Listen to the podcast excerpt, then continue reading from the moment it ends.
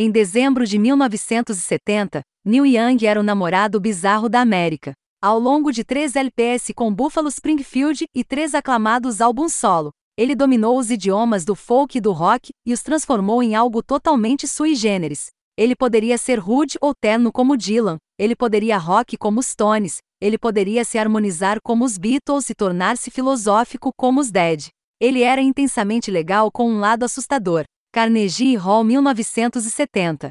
A entrada mais recente no ambicioso e contínuo projeto de arquivamento de Young revela a estrela emergente acompanhada apenas por violão e piano, tocando uma pesquisa imponente de seu material inicial diante de uma audiência arrebatadora de devotos. Como grande parte de seu trabalho, o concerto parece estranhamente carregado com o presságio da história. Uma peregrinação ícone em andamento ao showroom mais assombrado de Manhattan, outra viagem ao passado.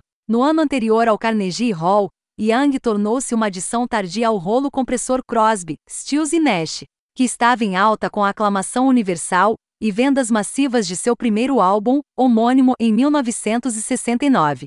Stephen Stills sentiu a necessidade de um segundo guitarrista e recomendou seu amigo e ex-companheiro de banda de Buffalo Springfield, Graham Nash Siopos. Mas Young foi autorizado a entrar, e ele imediatamente tornou o grupo mais estranho, triste mais interessante no Deja Vu que se seguiu em 1970.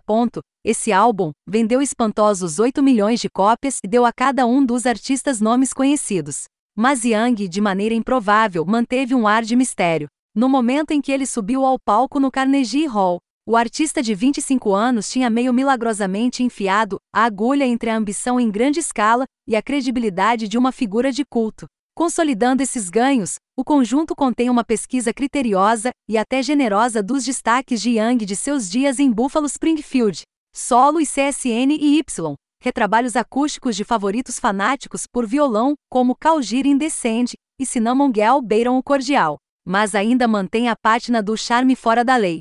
A versão para piano solo da Pepita de Buffalo Springfield, hoje em dia Clancy Kent Even Sing, retira o original de sua armadura psicodélica e chega ao centro doloroso de sua luta existencial. E uma versão triste de Ohio, uma resposta recentemente emitida ao tiroteio da Kent State University contra quatro estudantes manifestantes do Vietnã. Vibra de raiva.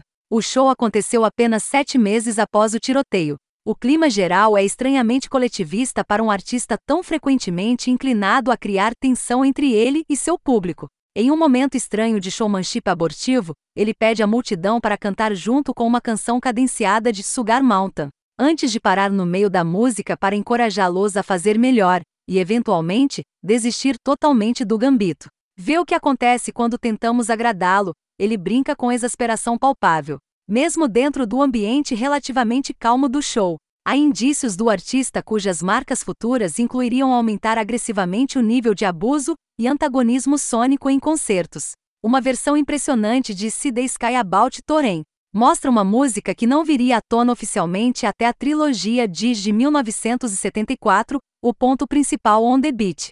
E a jornada incrivelmente triste de Bad Fog of Lonelines sugere os ventos alísios inconstantes do sonho hippie lançadas em ousado relevo ao lado de um excesso de sucessos que agradam ao público. Essas composições austeras sugerem todos os lugares nervosos e inovadores que Young estava se dirigindo. Nos anos seguintes, ele saboreia tanto o comando de uma audiência quanto sua licença para confundir. Ele iria alavancar a CSN e Y em uma guerra em duas frentes de sucesso chocante nas paradas. Ele girava impulsivamente entre country desorganizado, gente bem cuidada e boogie e bêbado abrasivo ele emergiria de um campo profundo e competitivo, como o mais estranho astro do rock de todos os tempos. Caloroso, envolvente e magneticamente solícito, o show do Carnegie Hall é um ponto central fascinante, mostrando Young em sua forma mais envolvente e vulnerável, fechando uma porta e abrindo outra.